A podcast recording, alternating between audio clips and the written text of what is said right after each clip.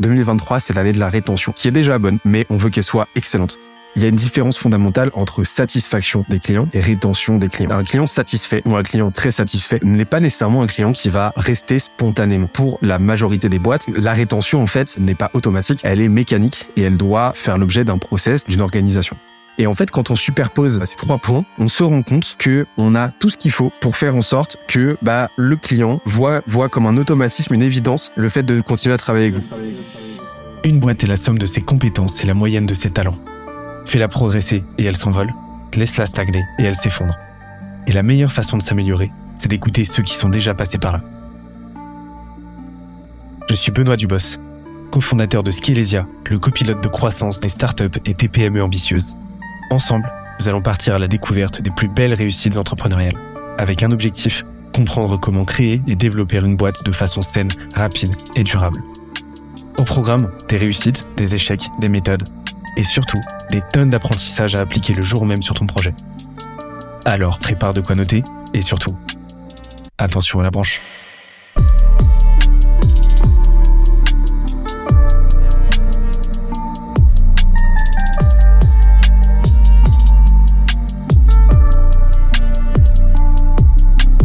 Let's go. Il y a un truc qui a changé ma vie, mais vraiment. J'ai l'impression de vivre la vie en 1,25, en vitesse 1,25 depuis que je l'ai fait. C'est tout simplement que j'attends une heure et demie à deux heures avant de boire mon café le matin. Je, je vais vous expliquer rapidement pourquoi. Ça change absolument tout. Mais ça change absolument tout. J'ai plus du tout le, coltard et je redécouvre la caféine. En fait, il y a un neurotransmetteur qui s'appelle l'adénosine. Et en fait, c'est le, neurotransmetteur du coltard, de la tête dans le cul. Et en fait, quand on se réveille le matin, eh ben, notre cerveau est bourré d'adénosine.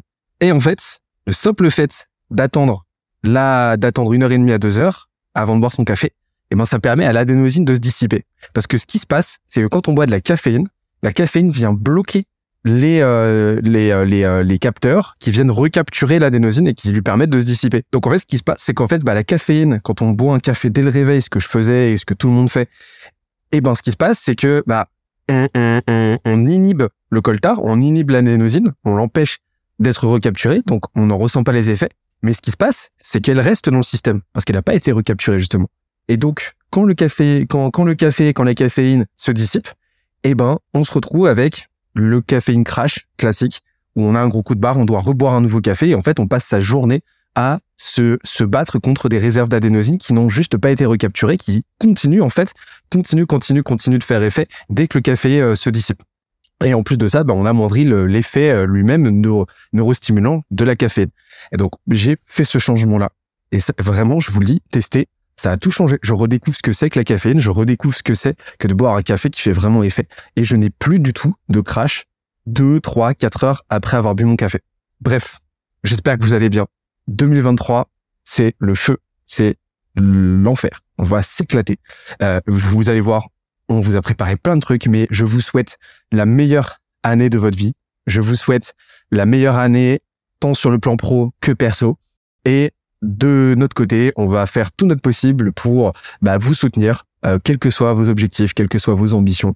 Et euh, on est là, on est ensemble. Et euh, j'espère que vous avez passé de bonnes fêtes, que vous avez bien réveillonné. J'espère que euh, votre première, euh, vos, premières journées de, de bah, vos deux premières journées de, de 2023 se sont déroulées le mieux du monde. J'espère que vous êtes remonté à bloc et que vous avez vous avez bien fait de l'ordre comme il fallait dans vos objectifs et dans dans vos ambitions et dans tout ce que vous avez envie d'accomplir. Et de notre côté, de mon côté, chez en tant que bah, en tant qu'entrepreneur et en tant que CEO de Scalesia, euh, j'ai pris de mon temps euh, là pour bah, mettre de l'ordre dans ce qu'on voulait faire avec le média et ce qu'on voulait faire aussi en tant qu'entreprise. Vous allez voir, on va en parler un petit peu, mais vous allez voir, ça va dépoter très très fort en 2023. Ça fait un petit moment que je vous tease là-dessus, mais attendez, attendez de voir, ça va être pas mal. À savoir que là, on n'était pas prêt, on n'était pas prêt à à constater ça, on n'était pas prêt pour cette nouvelle, mais en deux en décembre là, alors que la moitié euh, des effectifs en gros étaient en vacances, on a fait notre meilleur mois ever en termes de euh, CA signé. Euh, on finit l'année avec un 230 000 euros de CA signé. c'est un record absolu. C'est un record absolu et, et ça marque un x3 sur notre CA versus l'année précédente. Quasiment un x3 versus décembre 2021. Donc on est on est en feu. on est vraiment en feu. Et, et j'avais dit qu'on rentrait dans 2023 en Y. On est en Y et on va continuer d'être en Y pour tout le reste de l'année. Mais justement, justement, en fait, je me suis posé et euh, ça fait euh, un moment, hein, si vous nous écoutez, euh, si vous écoutez les jeunes branches, que je vous bassine avec la rétention, mais mais c'est vraiment un sujet qui m'obsède parce que tout simplement, un business n'est pas un business tant que vous n'avez pas une rétention optimale. Et quand je parle, quand je dis optimale, c'est vraiment optimal. C'est-à-dire que l'objectif, c'est de faire en sorte que les clients restent exactement le temps qu'il faut pour recevoir un maximum de valeur de votre part et qu'ils ne partent euh, sous aucun prétexte qui sous, sous, aucun prétexte qui arroge à un dysfonctionnement de votre produit ou un manquement de votre produit vis-à-vis des promesses que vous faites et vis-à-vis de la valeur que vous euh, promettez d'apporter, tout simplement. Et euh, donc c'est un vrai sujet qui, qui m'obsède de mon côté. Et il y a différentes variables en fait qui peuvent rentrer en ligne de compte. Il y a déjà la qualité du produit, euh, qui est essentiel, on en reparlera. Il y a euh, le business model, la façon dont, on va se positionner, la façon dont on va présenter, présenter notre offre. Il y a tout un tas de variables en fait qui jouent sur cette rétention euh, et qui et qui et qui peuvent jouer vraiment sur la survie, la pérennité d'une boîte. Et en fait, 2022 pour Scalesia, c'était l'année de l'acquisition, donc on a complètement craqué le modèle. 2023, c'est l'année de la rétention, qui est déjà bonne, mais on veut qu'elle soit excellente. Le truc, c'est que on a pris conscience de pas mal de choses en fait de notre côté. C'est que et, en fait l'idée c'est de vous faire part un petit peu de ces, euh, de ces réflexions là sur les euh, les 10 minutes euh, qu'on a ensemble pour bah, pour pour que vous puissiez vous en nourrir en fait hein, tout simplement et que vous puissiez implémenter ça de votre côté. Mais on s'est rendu compte de quelque chose, notamment pour le service, c'est que il y a une différence fondamentale entre satisfaction des clients et rétention des clients. Un client satisfait ou un client très satisfait n'est pas nécessairement un client qui va rester spontanément à moins que effectivement vous ayez un business model en souscription, vous ayez un SaaS, etc., euh, où bah, la rétention va être endémique ou euh, va faire partie intégrante en fait du de votre modèle économique. Euh, ce qui est le cas d'une toute petite partie de boîtes, mais pour la majorité des boîtes, euh, la rétention en fait doit n'est pas n'est pas automatique, elle est mécanique et elle doit faire l'objet d'un process, d'une organisation. Et en fait, c'est pas parce que votre client est satisfait, voire même qu'il est très satisfait, qu'il va de lui-même se dire que ça serait intéressant de continuer avec vous. Il y a un certain nombre de choses à mettre en place et donc c'est fondamental de, de vraiment faire cette différence en fait entre satisfaction et rétention. Voire même, si on pousse le raisonnement un petit peu plus loin, on se rend compte qu'un client insatisfait n'est pas nécessairement un client qui ne va pas rester. Je m'explique. En fait, une fois qu'on a fait la différence entre satisfaction et rétention, on se rend compte qu'il y a deux niveaux de complexité dans la collaboration avec un client. Et ça, quoi que vous fassiez en fait, que vous ayez un, que vous fassiez du service, euh, que vous euh, vendiez des produits euh, physiques, des produits digitaux, enfin ce que vous voulez. Il y a deux niveaux. Il y a ce niveau-là micro qui est celui de la satisfaction, qui arroge, enfin qui aborde en fait à la valeur que vous allez apporter au client grâce aux, pro, aux produits, aux services que vous produisez pour lui. Donc là, c'est le niveau micro. Et le deuxième niveau, c'est le niveau macro, c'est-à-dire ce qui va se passer à l'échelle de la collaboration avec le client. Donc là, c'est euh, ce qui va se passer entre votre boîte et la sienne, donc la relation business qui vous lie. Et en fait, le truc, c'est que la majeure partie des boîtes ne se concentrent, font, font un, un imbroglio en fait entre les deux, et ne se concentrent que sur la partie satisfaction. Il y en a d'autres qui ne se concentrent pas du tout sur la partie satisfaction. J'en parle même pas parce que bon, là on revient à des notions élémentaires euh, qui, qui, nous feraient perdre trop de temps. Mais la majeure partie des boîtes dont on a fait partie pendant un, bon moment euh, ne, ne se souciaient que de la satisfaction. Et, euh, et, et, et, le fait est que euh, le fait est que euh, c'est pas suffisant. Pourquoi? Parce que il y a une intentionnalité à rajouter. C'est-à-dire que euh, le, un client satisfait, un client très satisfait ne va pas se dire de lui-même, ok, je veux continuer ok, je veux, euh, je veux, euh, je veux perpétuer la collaboration. Il, il, il, va y avoir en fait une projection à faire avec lui. Il va y avoir en fait une relation à nouer avec lui. C'est-à-dire que le, le, marketing, la vente, l'entrepreneuriat ne sont pas transactionnels, ils sont relationnels. Et ça, ça, c'est quelque chose qu'on observe à tous les niveaux, à tous les niveaux, à toutes les étapes du cycle de vie d'un client, euh, qui soit bah, donc un lead, un membre de notre audience, un prospect, et par la suite un client. Et cette relation, en fait, elle doit être euh, perpétuée, elle doit être renforcée, elle doit être nourrie au fur et à mesure. Et en fait, la satisfaction, la valeur qu'on va lui apporter avec notre produit n'est qu'une composante, une simple composante parmi d'autres de cette de cette relation. Et quand on a compris ça, on a compris que bah, finalement, on a beaucoup d'autres choses à faire que de générer cette, euh, de produire cette valeur-là pour le client. Et que, euh, et que euh, ne pas le faire, bah, c'est prendre le risque que le client, en fait, au bout d'un moment, eh ben, parte, euh, eh ben, eh ben, parte, en fait, tout simplement parce que, bah, la, la, la, macro, la, le niveau de complexité macro, donc la collaboration de son côté n'a pas été suffisamment, on s'est pas rendu indispensable pour lui, en fait. Et c'est pour ça que de notre côté, on, va travailler sur plusieurs axes cette année, comme je vous l'ai dit, cette année 2023 pour Skiza, c'est l'année de la rétention. C'est vraiment cette année où on veut craquer cette, euh, ce levier de croissance pour nous et faire en sorte que les clients avec lesquels on, travaille euh, ne, ne euh, ça leur vienne juste pas à l'idée d'arrêter de travailler avec nous. En fait tellement on est devenu indispensable et tellement en fait on, s'apporte mutuellement de la valeur. C'est tout l'objectif. Mais je vais vous partager trois des cinq axes de travail qu'on qu'on a identifiés sur lesquels on va travailler et je vous souhaite de, de travailler dessus de votre côté aussi et euh, j'espère que euh, ça va vous apporter de la valeur. Le premier axe, c'est l'account management. Euh, on, on, a eu tendance à euh, faire reposer cette partie de l'account management sur euh, sur le dos de de des voilà. en fait, pas le faire reposer sur le dos de qui que ce soit, mais à le diluer entre les différentes euh, équipes euh, au sein de la boîte, euh, en se disant bon bah voilà tout ça c'est un tout, c'est systémique et ainsi de suite. donc bah forcément si on génère de la valeur et tout, tout ça était le fruit de la confusion entre satisfaction et rétention. Donc on se disait en gros si on fait les choses bien et ben forcément les clients vont rester. Le fait est que il y a tout le service reste avant tout un business de management des attentes et management de la satisfaction et de l'insatisfaction avec pour objectif de transformer la satisfaction en ultra satisfaction et l'insatisfaction en satisfaction. Euh, j'espère que c'est, j'espère que je vais pas trop vite. Et, euh, et donc ce management des attentes en fait doit être faire l'objet d'un travail à temps plein. Le fait est que on a des équipes dans la boîte qui sont complètement consacrées à leur rôle respectif donc les advisory ops par exemple de notre côté, euh, donc les stratégistes, euh, enfin ceux qui gèrent les accompagnements des clients, eux sont concentrés exclusivement à la satisfaction des clients. Leur rôle c'est ça, c'est de générer la satisfaction des clients en leur apportant la valeur. Donc ils travaillent sur l'échelle micro. Euh, pendant que les business stratégistes, donc l'équipe commerciale chez nous, elle créent cette relation. nous, cette première relation avec le client à l'échelle macro, qui doit ensuite perpétuer.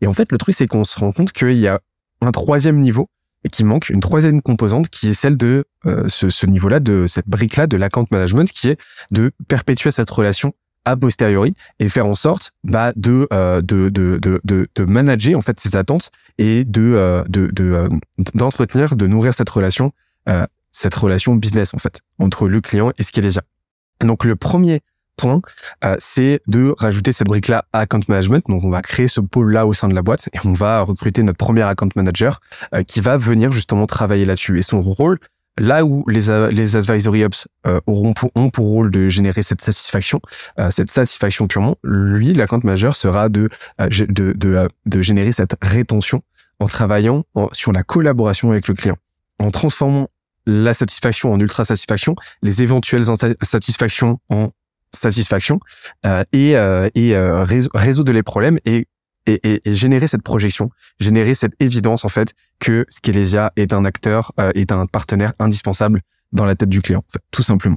Euh, donc ça va être le premier point et ça c'est vraiment quelque chose que je vous euh, conseille, recommande, c'est l'enseignement à retenir, c'est de revenir à partir du moment où vous commencez à vous structurer, euh, déjà de faire cette différence-là, satisfaction-rétention, je vais pas revenir dessus, mais euh, de revenir à chaque fois pour chacune de vos équipes au premier principe de l'équipe en question. Et le premier principe, c'est quoi? C'est de vous poser la question de, ok, c'est quoi le rôle élémentaire?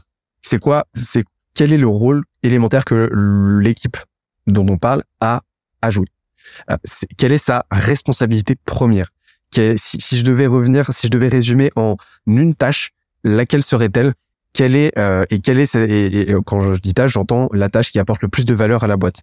Le truc, c'est qu'on a très vite fait de faire reposer sur ces équipes euh, plusieurs rôles euh, soit concomitants, soit contradictoires. Euh, et, euh, et, euh, et, le fait est qu'on crée une dilution dans ces cas-là, une dilution d'énergie, dilution de focus, dilution aussi de compétences qui, qui sont vraiment délétères, qui sont épuisantes pour les équipes en question, qui sont épuisantes et qui sont complètement contre-productifs parce que le résultat, le résultat généré est n'est pas n'est pas à la hauteur et il y a une déperdition de performance et ainsi de suite. Donc c'est vraiment se poser cette question-là de ok, qu'est-ce que j'attends spécifiquement de cette équipe? Et à partir du moment on se rend compte qu'il y a une superposition de plusieurs rôles euh, de plusieurs rôles, et ben c'est poser la question de ok comment est-ce que je peux faire en sorte maintenant de euh, redistribuer ces rôles là et euh, et c'est euh, c'est généralement à ce moment-là qu'on se rend compte de la nécessité de créer un nouveau pôle qui va prendre en charge ce rôle. Donc nous c'est exactement ce qu'on a fait. On s'est rendu compte qu'il y avait une dilution de cette partie-là account management, de cette partie-là, de ce rôle-là de générer la rétention au sein des différentes équipes et on est en train de travailler là-dessus. On crée un nouveau pôle pour réattribuer en fait les rôles. C'est en fait la, la croissance d'une boîte, c'est systématiquement une réattribution, une réévaluation des rôles, une restructuration. Et la structuration, en fait, la restructuration, en fait, la structure d'une boîte, euh, elle se définit vis-à-vis des des, euh, des, des, des, des, des, responsabilités que chacun a à jouer. Donc, premier point. Deuxième point, c'est de euh, travailler sur ce qu'on appelle le time to value. Le time to value, c'est quoi? Euh, C'est tout simplement faire en sorte que euh, les clients, une fois qu'ils ont signé, euh, donc là ils, viennent de signer, son bouillon, en fait, reçoivent le plus vite possible le un élément, enfin de la, valeur le plus vite possible en fait. Et donc c'est de comprimer au maximum ce timing, ce, cette latence en fait entre le moment où le client signe et le moment où il commence à recevoir un max de valeur. Et donc ça, comment on procède? Et comment je vous conseille de procéder? Bah, C'est déjà de commencer par cartographier euh, la customer journey de votre client. Euh, faire une, une map, en fait, une carte euh, qui euh, liste euh, toute la séquence d'actions, toute la séquence d'événements qui, à travers lesquels les clients vont passer et de voir un petit peu à chaque fois quels sont les timings, quelles sont les latences et quelles sont les étapes que vous pourriez comprimer, éliminer, rajouter et ainsi de suite. L'objectif, in fine, c'est de faire en sorte que entre le moment où le client vous donne son accord et le moment, enfin, son accord pour avancer avec vous, euh, et le moment où il reçoit effectivement un premier élément de valeur tangible, d'accord? Euh, C'est-à-dire que euh, bah, là, l'idée c'est de revenir au premier principe de ce que de ce que vous avez à apporter. Hein. Donc, par exemple, s'il vient vous chercher avec vous du CA, bah, à quel moment en fait il va recevoir un premier euro de CA grâce à vous? Et eh ben, c'est de faire en sorte de comprimer au maximum et de rééchelonner votre façon de travailler avec lui de sorte que bah, ce premier euro soit encaissé de générer le plus vite possible. Et donc ça, c'est exactement ce qu'on fait euh, de notre côté. On est en train de réévaluer ça. On est en train de revoir la façon dont on pense, on structure nos accompagnements, dans la façon dont on les scénarise, euh, de sorte que bah, le time to value soit le plus comprimé possible. Et ça, c'est vraiment une métrique phare sur laquelle je vous conseille de travailler. Et euh, le dernier point, c'est de, de, de réfléchir votre produit, votre service en, en flux et pas en stock. Le fait est que la majorité euh, des produits en fait se structurent en stock et pas en flux. C'est-à-dire que bah c'est euh, ils se ils, sont présentés, ils sont intellectualisés un peu comme des euh, enfin les offres en question en fait comme des bah, comme des one shot en fait. C'est-à-dire voilà, on va t'accompagner six mois et puis au bout de six mois tu auras tel résultat et puis ensuite on verra bien. Non, l'objectif c'est vraiment de positionner cette cette première ce premier échange comme un flux comme un flux discontinu et de dire que bah, ce premier accompagnement, ce premier, cette première phase de travail que vous allez faire avec le, le client euh, n'est que la première étape, n'est qu'un entre guillemets benchmark pour la suite de la collaboration. Et en fait, quand on superpose ces trois, euh, ces trois, ces trois points, on se rend compte que on a tout ce qu'il faut pour faire en sorte que bah le client voit voit comme un automatisme, une évidence, le fait de continuer à travailler avec vous. Si vous générez de la satisfaction, que vous lui permettez de se projeter, que euh, il pense avec vous en flux et pas en stock, que l'objectif c'est de faire toujours mieux avec vous et de faire toujours mieux au sein de l'accompagnement et à l'extérieur et, euh, et que euh, vous faites en sorte de lui apporter le plus de valeur le plus vite possible, et ben en fait tout va coïncider. Voilà, comme d'hab, j'ai beaucoup trop parlé. Je voulais vous parler d'un dernier sujet qui est euh, un framework qu'on a développé qui s'appelle la l'after sales straight line. bon, j'en parlerai plus tard, d'accord? Parce que là, à chaque fois, je me fais engueuler parce que je parle trop. N'hésitez pas à me dire ce que vous en pensez. En tout cas, je vais vous laisser avec l'épisode de cette semaine. Avant toute chose, n'hésitez pas à, enfin, non, c'est pas n'hésitez pas. Faites-le. Faites-le à tout prix. partagez euh, les épisodes, continuez. Euh, on voit que vous êtes toujours plus nombreux, je dis ça chaque semaine, mais c'est le cas, à euh, parler des épisodes, à, faire des petits résumés sur LinkedIn, sur Insta, de ce que vous en avez retenu, de ce que vous avez appris. continuez de le faire. Pour rappel, on continue d'envoyer du contenu sur la page Insta, les jeunes, les jeunes branches podcast. Venez nous faire un coucou. on envoie plein de shorts, on publie plusieurs fois par jour, on envoie, on envoie du lourd. donc, on se retrouve là-bas. Là, cette semaine, je reçois Jean-Michel, avec qui ça a été un vrai plaisir d'échanger.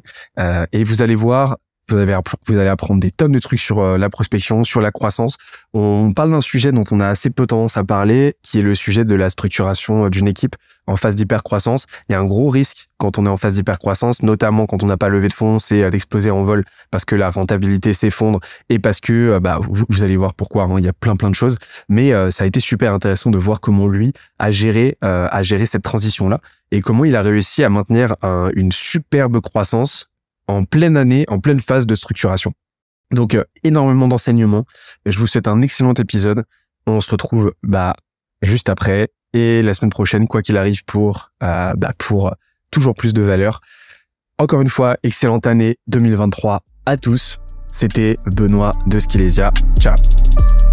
J'espère que l'épisode t'a plu autant que ça nous a plu de l'enregistrer et de le produire. Si c'est le cas, oublie pas de nous laisser une petite note et euh, de le faire tourner autour de toi. Ça nous aide énormément à faire connaître le podcast, à nous faire connaître et à prêcher la bonne parole d'une croissance saine, durable et rapide. En attendant le prochain épisode, on se donne rendez-vous sur scalesia.co, s c a l e z i a.co où tu découvriras des cours, des vidéos et des lives en libre accès pour t'aider à faire décoller ta boîte comme jamais. C'est notre promesse, c'est ça qu'on aime faire et on va continuer de le faire. On se dit à très vite. Bye bye.